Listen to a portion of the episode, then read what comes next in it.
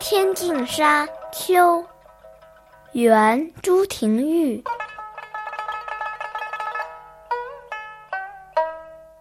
庭前落尽梧桐，水边开彻芙蓉。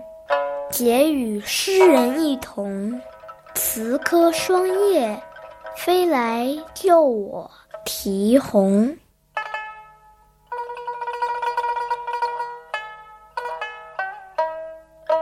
庭院前落尽了梧桐的叶子，水中的荷花早已失去当日的风姿，好像是通晓我的心思。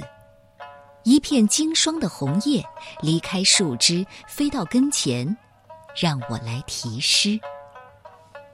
题红说的是在红叶上题诗，这里有一个典故：唐僖宗时期啊，有一名宫女在红叶上写了一首诗。流水何太急，深宫近日闲。岷酣谢红叶，好去到人间。这片红叶就顺着玉沟水流出了宫墙。书生于右捡到了红叶，在叶子上添写道：“曾闻叶上题红院，叶上题诗寄呀谁？”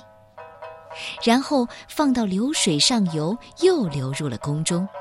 后来两人就造就了一段良缘。不过在这里，朱廷玉可不是写情诗，他是在园林当中寻找秋天的颜色，四处徘徊，百般寻觅。但这秋天太无情了，又是落尽梧桐，又是开彻芙蓉，不留一点余地。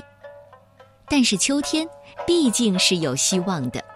看着含情脉脉飞来的一片红叶，悲秋消沉的气氛就一扫而空了。化衰朽为神奇，这也是这首小令让人拍案叫绝的地方。